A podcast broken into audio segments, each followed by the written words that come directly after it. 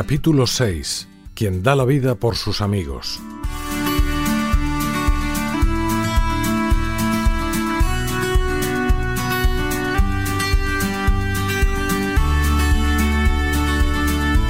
Y creó Dios al hombre a su imagen, a imagen de Dios lo creó, varón y mujer los creó. Así cuenta el primer relato del Génesis el origen del hombre y la mujer.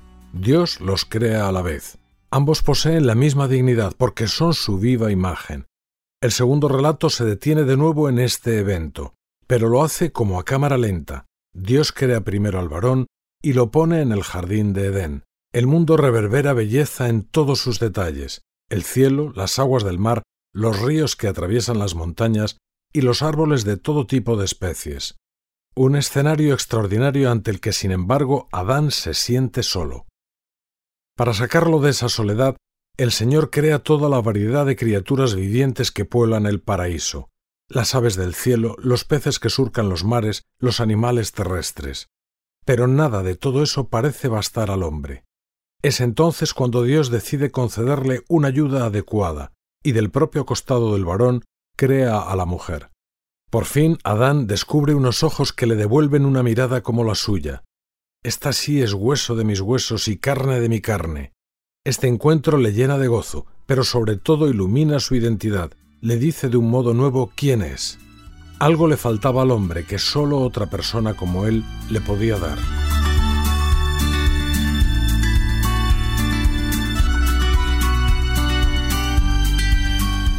No es bueno que el hombre esté solo. Estas páginas del Génesis recogen verdades fundamentales sobre el ser humano, y más que una reflexión teórica, las expresan de un modo narrativo con un lenguaje simbólico. La soledad de Adán tiene por eso un hondo significado antropológico. San Juan Pablo II decía que todo hombre y toda mujer participan de esa soledad originaria. En algún momento de su vida tienen que enfrentarse a ella. Cuando Dios dice no es bueno que el hombre esté solo, se refiere en realidad a ambos. Tanto el varón como la mujer necesitan un auxilio para salir de esa soledad, un cauce para caminar juntos hacia la plenitud que les falta, y eso es el matrimonio. Cuando siglos después Jesús recuerde a los fariseos cómo eran las cosas en el principio, se referirá precisamente a este pasaje de la Biblia. El matrimonio cristiano es una llamada de Dios que invita a un hombre y a una mujer a caminar juntos hacia Él y no solo juntos, sino además uno a través del otro. El cónyuge es para una persona casada camino imprescindible hacia Dios, un camino en el que la carne se convierte en escenario de comunión y de entrega amorosa, materia y espacio de santificación. El amor matrimonial es así un encuentro de cuerpos y almas que embellece y transfigura el cariño humano, le da, con la gracia del sacramento, un alcance sobrenatural. Al mismo tiempo, el amor entre un hombre y una mujer apunta más allá de sí mismo. Cuando es verdadero, es siempre un camino hacia Dios, no una meta. La meta sigue siendo la plenitud que sólo se encuentra en Él. Por eso no tiene nada de extraño que alguien casado pueda sentir algunas veces aquella soledad originaria. Sin embargo, este sentimiento no significa, como a veces se presenta, que el amor se haya acabado y que deba empezar otra historia, porque tampoco esa nueva historia sería suficiente. Más bien es un signo de que el corazón humano tiene una sed que sólo puede apagar completamente el amor infinito de Dios.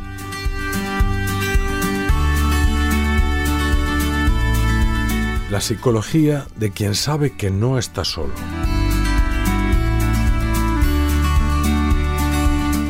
En ese mismo diálogo sobre el matrimonio, tras recordar la enseñanza del Génesis, Jesús da un paso más. La entrega mutua del hombre y la mujer es un hermoso camino que lleva a Dios. Sin embargo, no es el único posible. El Señor habla de quienes por un don especial renuncian al matrimonio por el reino de los cielos. Él mismo recorrió esa vía, permaneció célibe. En su vida no tenía razón de ser una mediación hacia Dios.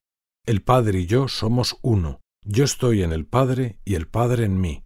Y Jesús no solo recorrió esta vía, sino que quiso él mismo convertirse en camino para que muchas otras personas pudieran amar de ese modo, que como recordaba Benedicto XVI, sólo puede tener sentido a partir de Dios. La historia de la Iglesia está llena de historias de personas que han acogido la llamada del Señor a identificarse con Él también en este aspecto. Algo muy de Jesús que pertenece a la entraña de su vida, aunque no sea por eso para todos los cristianos. No despreciaban el matrimonio quienes, ya desde los primeros siglos, respondieron a la llamada al celibato. Quizá incluso ese otro camino los había llegado a ilusionar tanto como el que iban a emprender. Pero, precisamente por eso, porque percibían la vida matrimonial como algo hermoso, podían entregar ese proyecto a Dios con una alegría radiante. Solo entre los que comprenden y valoran en toda su profundidad el amor humano, escribe San José María, puede surgir esa otra comprensión inefable de la que hablará Jesús, que es un puro don de Dios y que impulsa a entregar el cuerpo y el alma al Señor, a ofrecerle el corazón indiviso, sin la mediación del amor terreno. De algún modo, a quienes llama al celibato, Dios les hace descubrir la fuente y la meta de todo auténtico amor. Son alcanzados de una manera especial por el amor que llenaba el corazón de Jesús y que se ha volcado sobre su Iglesia. El celibato es, pues, un camino que refleja la gratuidad del amor de aquel que siempre da el primer paso. Aunque las personas célibes parecen recortar su libertad al ofrecer a Dios la posibilidad de formar una familia, en realidad la ensanchan.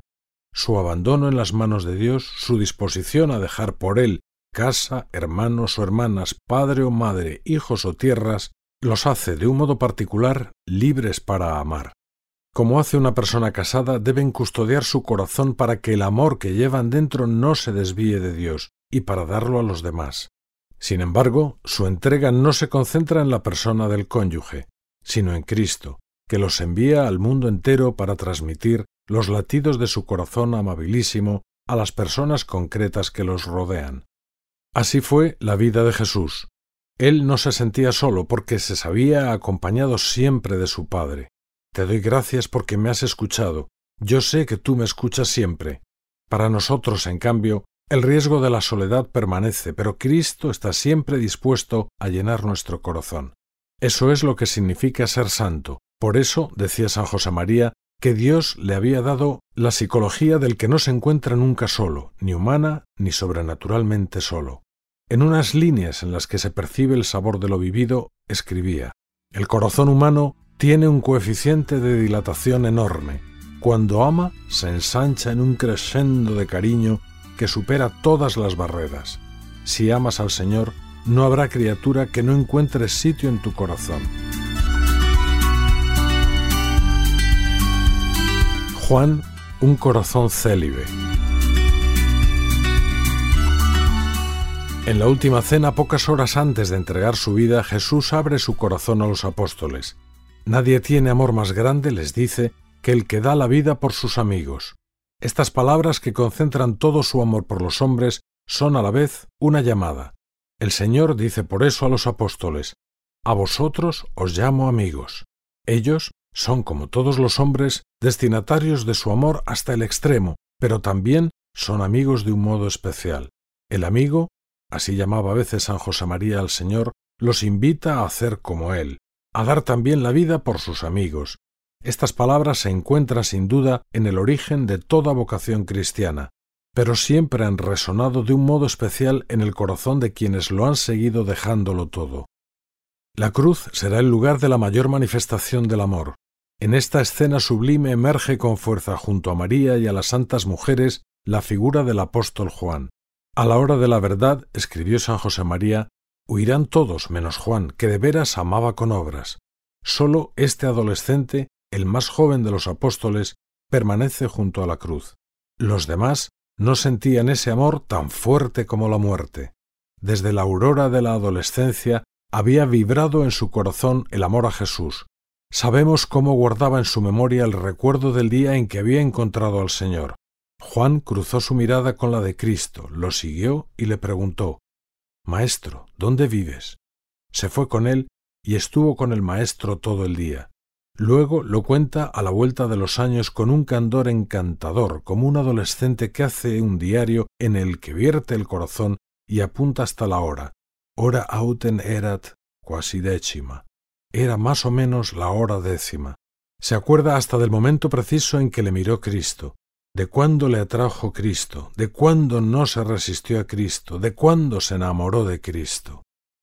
Quizá no fue una sorpresa para Jesús encontrar a su madre al pie de la cruz. De una manera o de otra, siempre había permanecido a su lado. Una madre es siempre la que sostiene a su hijo. Sin embargo, junto a ella la mirada del Señor descubre a un amigo, Juan. En medio de la angustia de aquella hora, sus ojos se encuentran. Qué gozo tan enorme debió producir en el corazón del Señor. Y es precisamente entonces, nos dice el Evangelio, al verlo junto a su madre, cuando el Señor introduce a Juan en la relación única que existía entre María y él. Jesús, viendo a su madre y al discípulo a quien amaba que estaba allí, le dijo a su madre, Mujer, ahí tienes a tu hijo. Después le dice al discípulo, Aquí tienes a tu madre. Años más tarde Juan escribiría, nosotros amamos porque Él nos amó primero. Esta afirmación sorprendente nace de su vivencia personal. Juan se sabía profundamente amado por Jesús. Era algo que lo llenaba y que daba un sentido nuevo a su existencia, llevar ese mismo amor a todo el mundo. Juan, decía San John Henry Newman, tuvo el privilegio indescriptible de ser el amigo de Cristo, y de este modo aprendió a amar a los demás, Primero su afecto estuvo concentrado y después pudo expandirse.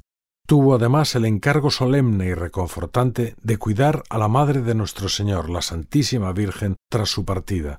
No tenemos aquí las fuentes secretas de su especial amor por sus hermanos. Aquel a quien el Salvador favoreció con su afecto, para confiarle además la misión de hijo de su madre, podía ser otra cosa que un memorial y un modelo en la medida en que un hombre puede serlo de amor profundo, contemplativo, ferviente, sereno, ilimitado.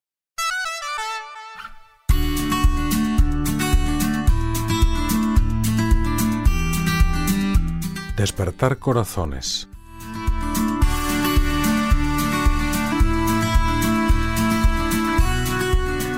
La entrega del corazón entero a Dios no surge simplemente de una decisión personal, es un don, el don del celibato. De igual modo, no es una renuncia lo que lo define, sino el deseo que nace de un descubrimiento. El amor bien vale un amor, leemos en camino.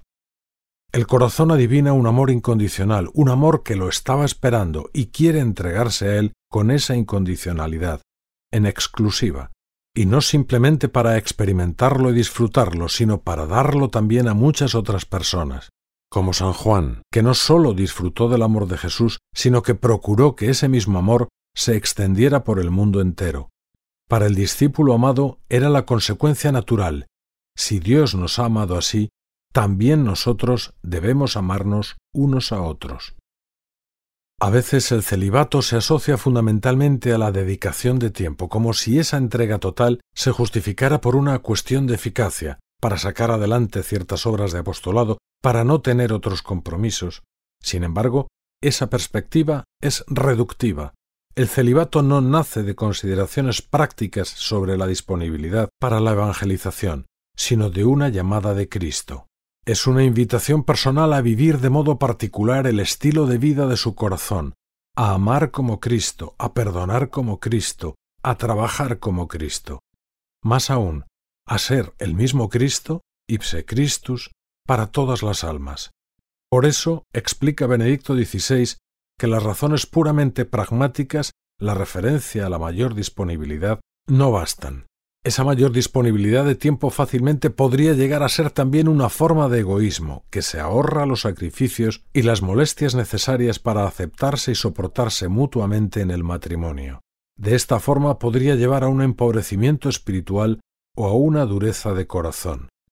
El celibato no es, pues, una soledad de torre de marfil, sino una llamada a acompañar, a despertar corazones. ¿Cuántas personas hay en el mundo que no se sienten importantes, que piensan que su vida no es valiosa y que a veces caen en comportamientos extraños porque están buscando en el fondo un poco de amor?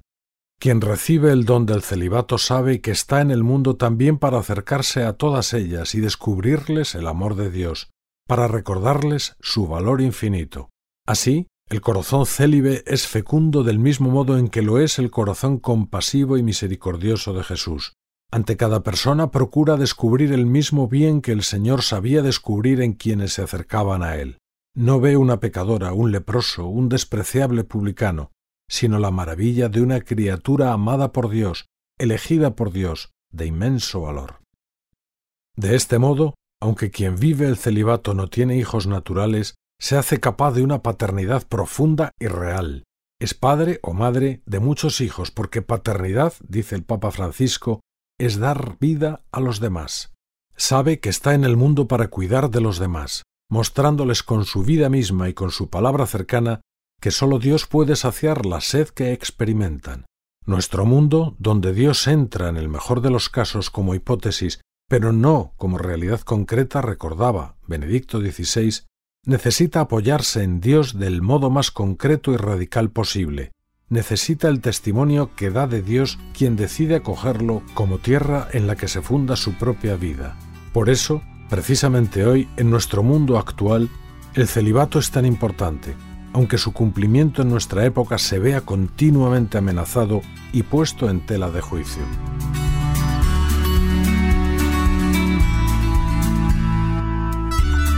Un don llamado a crecer día a día.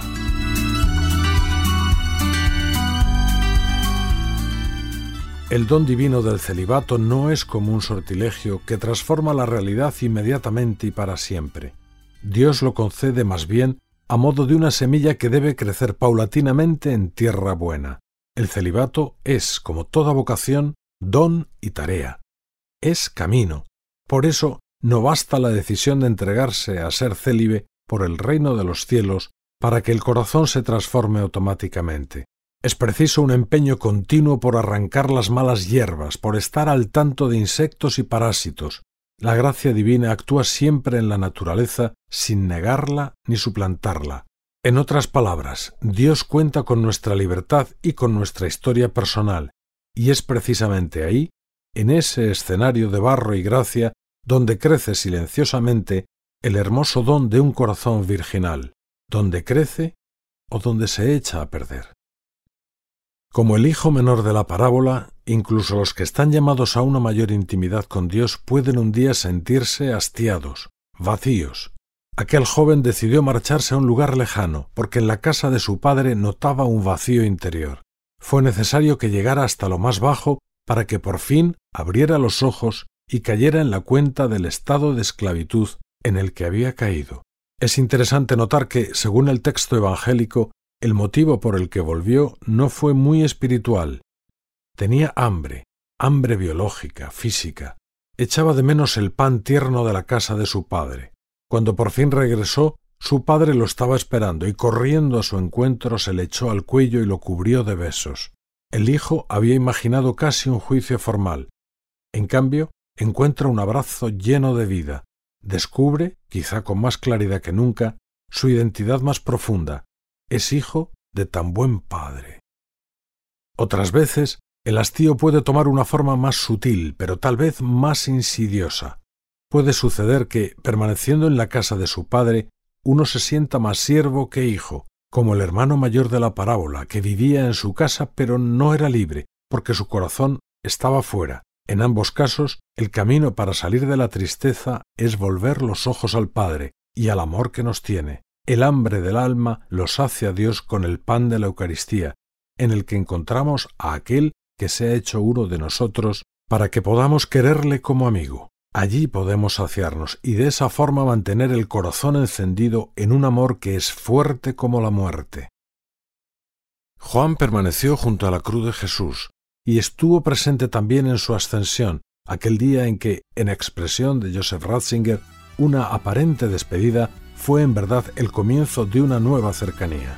El maestro tenía que separarse físicamente de sus discípulos, a los que había amado hasta el extremo, para poder amarlos aún más de cerca, a ellos y a cada una de las personas que creerían en él. Ese es el secreto de un corazón célibe, dejar un amor en la tierra para llenar con la luz de su amor el mundo entero.